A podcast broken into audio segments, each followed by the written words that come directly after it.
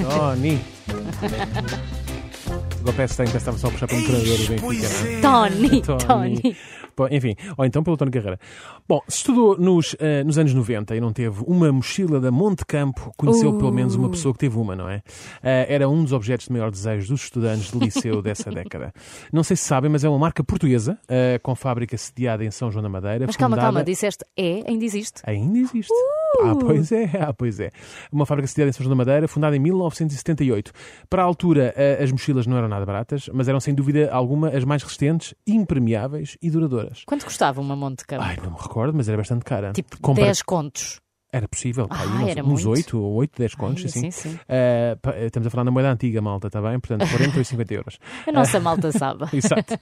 Ehm, pronto, e, e nós usávamos-las, eh, eh, havia este lado bom, que elas eram tão duradouras que usávamos-las até à exaustão, eh, e quando por velhice ou maus tratos se rasgavam ou arrebentava uma alça, pedíamos às nossas mães para, para as cozerem. Não sei, Ou para estava pôr assim- aqueles eh, remendos. remendos, sim. A Exatamente. dizer metálica. Sim, sim, exatamente. Ao Iron Ali- Maiden. Aliás, a magia das Monte Campo era essa também, que era quanto mais gasta e remendada, mais cool ela era, não é? Exatamente. Existia uma enorme variedade de cores e combinações entre elas. Havia umas só de uma cor, havia umas que tinham duas cores, ou combinações. E havia, hum, não, não, bom, milhares, estou a exagerar, mas havia muitas, muitas variações de cores entre elas e, portanto, era, quase todas elas eram únicas. Ah, ah, mas, na verdade, não eram porque éramos todos nós que tínhamos. Eram todas iguais. sim. Exatamente. O formato era o mesmo para E então, todos. exatamente, e então para, para, hum, para termos a, a nossa mais personalizada, acabámos por desenhar coisas com marcadores ou corretores nas Corretor, mochilas, não é? Como corretor. Eu exatamente. fiz uma- Era mais duradouro. Uma rosa, sabe? rosinha, flor, florzinha. Tá, uma flor em Aquela com flor corretor. típica de, de escola, não é? Eu sei qual é que é. Sim. Toda a gente Pronto. faz a mesma. Não sei se lembram do modelo desta mochila. O modelo era o modelo Gardunha. Ah, tinha nome o modelo. Tinha sim, tinha Ok. sim. Por causa, porquê? Por causa da Serra da Gardunha. Opa, não é de propósito. Olha, e porque o nome Monte Campo é que o fundador eh, da Monte Campo, Eduardo Pinheiro e a sua esposa, tentaram com esta marca. Pinheiro. Onde é que se encontrou isto? No monte. Na, na Gardunha. Ah, ah, a sua, e a sua esposa, eles tentaram eh, com esta marca colmatar a lacuna de material de campismo no nosso país. Ah, nessa altura, pa- eh, para comprar ah, material deste género, campismo e, por aí fora, tinha que se ir a Espanha, mais precisamente a Vigo, era o sítio assim mais perto onde Uhum. havia es- eh, material especializado. Eles, nos primeiros tempos, só faziam modelos para campistas e montanhistas, mas isso, não- pronto, não tinha muita saída, ah, apesar de começarem ah, a, f- a ficar populares neste meio, só que era um, é, um nicho, é um nicho muito, muito, muito, muito pequenino. Foi então em 83 que surgiu a decisão de se dedicarem a- a- à produção de material escolar e começaram os tempos áureos da, ca- da companhia, que durante anos foi a líder nesse mercado e uma das melhores Incrível. eh, companhias do setor.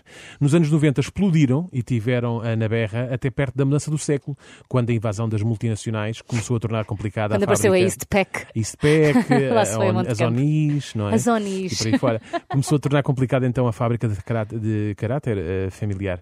Nunca ficaram a dever nada a ninguém, ok? Portanto, Ai, nunca, tu foste nunca ver entraram. essa faturação. já Eu vi adoro vi esta artigos, rubrica. eu vi- Há vários artigos sobre, sobre, sobre, esta- sobre esta empresa.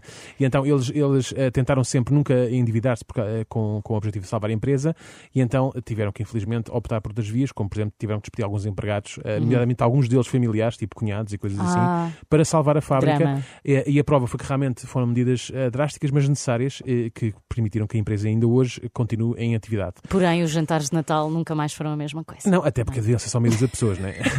Lógico, que, como tudo, eh, nesses tempos, a Monte Campo foi vítima das marcas falsas, sendo a mais famosa a Monte Carlo. Monte Carlo era clássico. que se podia comprar numa qualquer feira por esse país fora. A marca era tão popular, a- não a Monte Carlo, a Monte Campo, eh, que até era referenciada em músicas como nesta do Sam da Kid. Ah, Vamos pois ouvir. é, vamos ouvir.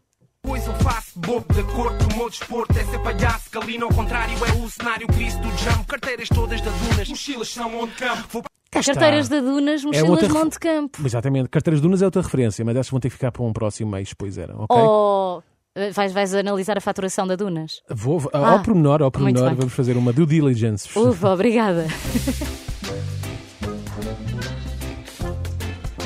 Eis, pois era.